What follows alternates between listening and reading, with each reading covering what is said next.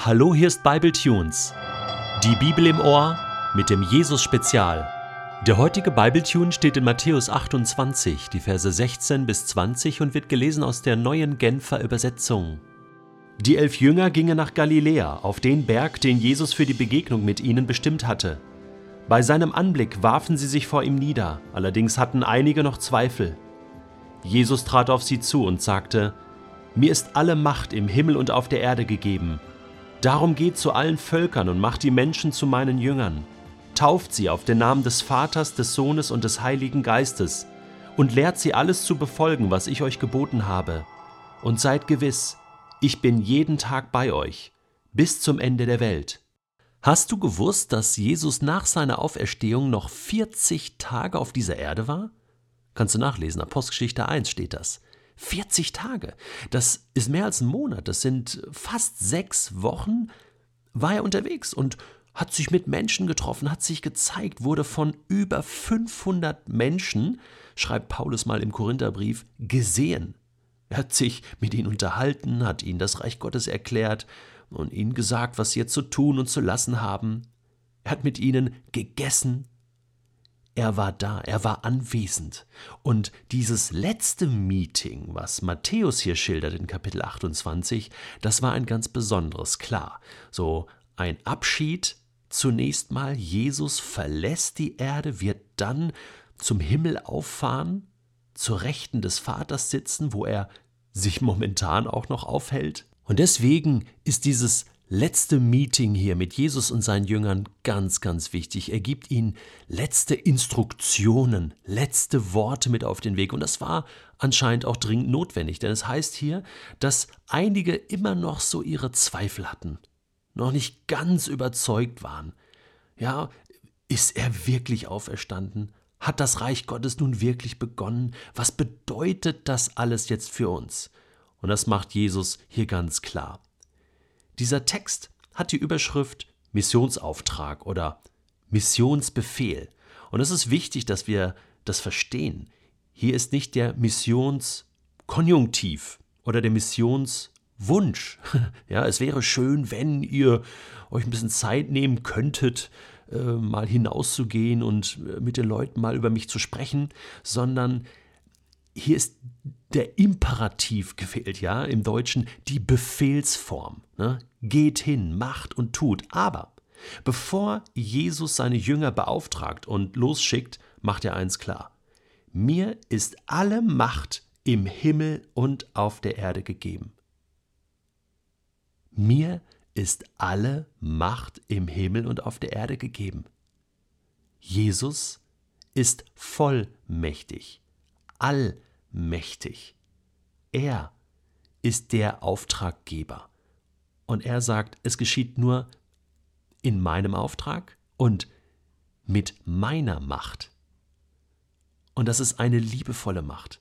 Diese Macht zwingt nicht, sondern versetzt den Menschen in eine Lage, wo er liebevoll eingeladen ist, das Angebot von Gottes Gnade anzunehmen.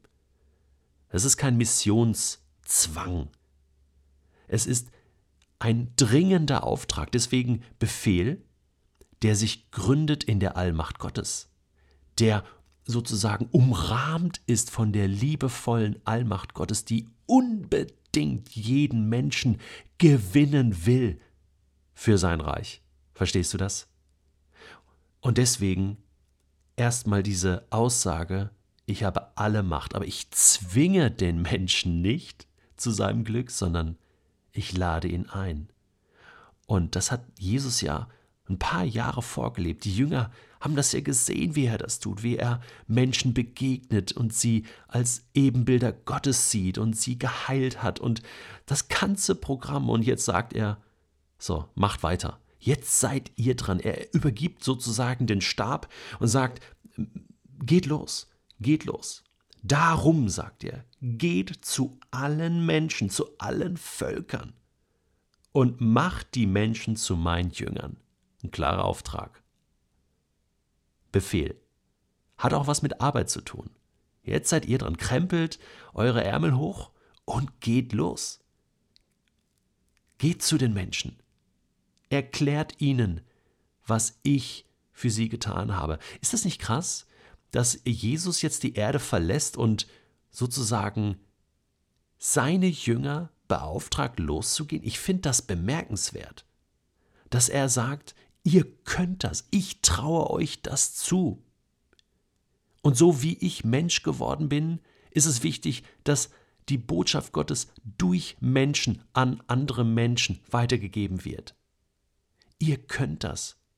Es ist besser, dass ich gehe, sagt Jesus einmal, denn der nach mir kommen wird, der ist stark. Der wird euch an alles erinnern, was ich euch gelehrt habe. Der wird euch die Kraft geben. Der wird euch die richtigen Worte geben. Es ist der Heilige Geist, von dem wir dann in der Apostelgeschichte noch ausführlich lesen. Deswegen, mit dieser Kraft, mit dieser Macht geht los und macht Menschen zu Jüngern, zu meinen Nachfolgern. Und Jesus gibt jetzt auch noch ein paar Hinweise, was das konkret bedeutet, was zum Jüngersein, zum Nachfolgersein gehört. Ja, tauft sie auf den Namen des Vaters, des Sohnes und des Heiligen Geistes. Das bedeutet, dass diese Menschen hineingenommen werden in diese Gottesgemeinschaft, dass sie dazugehören, zu dieser himmlischen Gemeinschaft, dass sie zum Reich Gottes gehören. Und die Taufe drückt das aus. Aber dann lehrt sie alles zu befolgen, was ich euch geboten habe.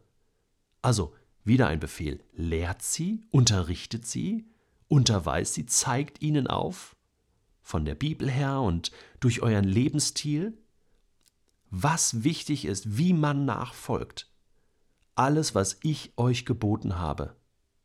Und seid gewiss, ich bin jeden Tag bei euch bis ans Ende der Welt. Was kann dann eigentlich noch schiefgehen, wenn der Auftraggeber selbst sagt, ich habe alle Macht und ich bin immer bei euch? Das ist ein super Arbeitsverhältnis, oder? Und jetzt überleg doch mal, gibt es einen Menschen in deinem Umfeld, der noch nichts von Jesus und von der Osterbotschaft, von dem gekreuzigten und von dem Auferstandenen, von dieser Einladung in das Reich Gottes gehört hat? Also ich muss ganz ehrlich bekennen, mir fallen da leider so einige Menschen ein. Und jetzt habe ich mich gefragt, welche von den vielen, vielen Ausreden, die ich manchmal vorbringe, um den Missionsbefehl von Jesus nicht zu befolgen, lässt er eigentlich gelten?